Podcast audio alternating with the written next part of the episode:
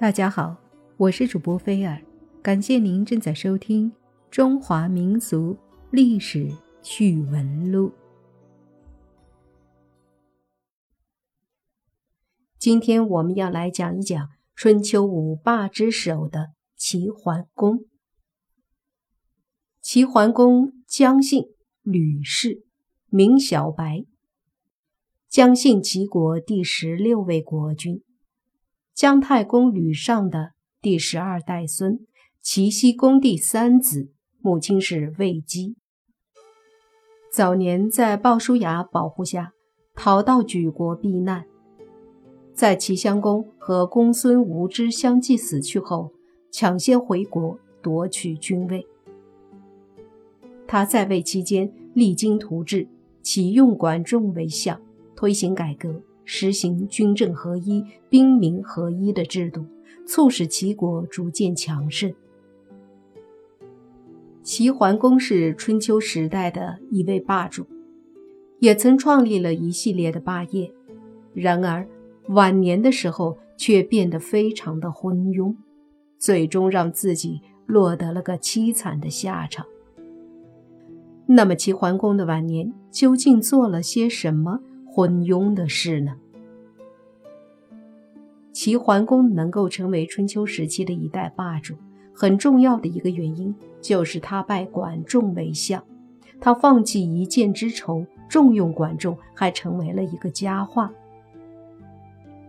然而，在齐桓公四十一年，管仲病重，齐桓公向病榻之上的管仲询问用人的意见。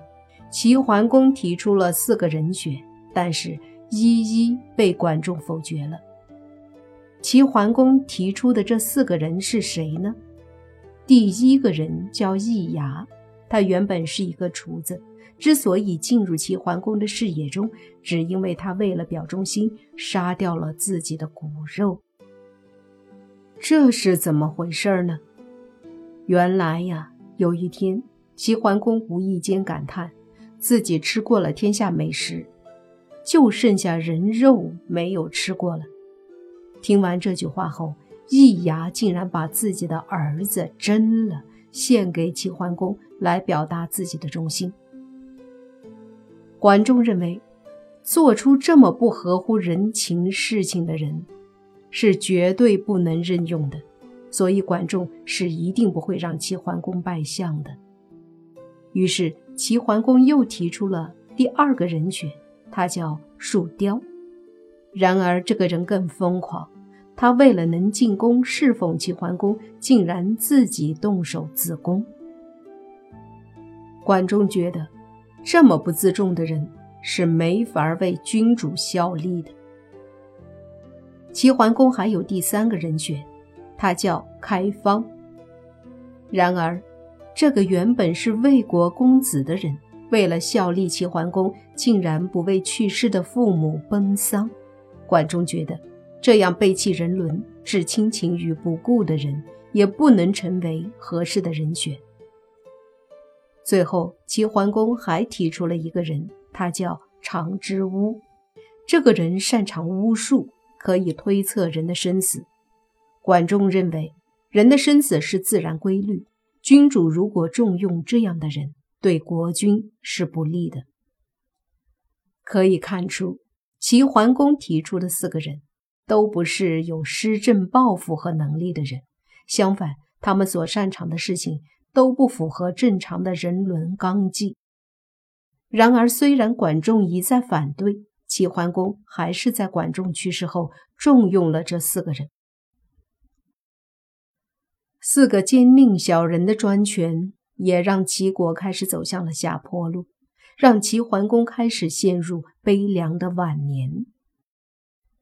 导致齐桓公晚年凄惨的另外一个原因，就是他在重用这几个奸佞小人的同时，还做了一个非常错误的决定。我们都知道，在周朝是有立嫡立长的传统的，然而齐桓公不仅破坏了这个传统。在立太子的问题上始终摇摆不定，最终导致国家进入了分割的状态。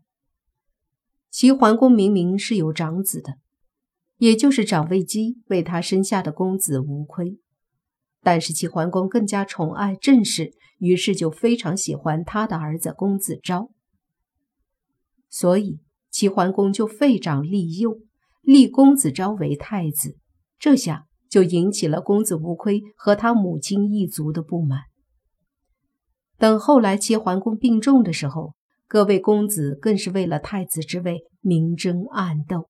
由于齐桓公重病之后无法决断朝堂的事情，被他宠幸的几个小人就开始频频假传齐桓公的命令。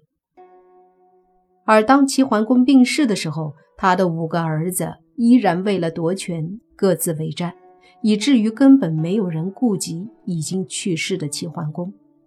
就这样，直到六十天后，齐桓公的尸体都腐烂了。蛆虫爬了出来，人们才知道曾经的一代霸主已经病天。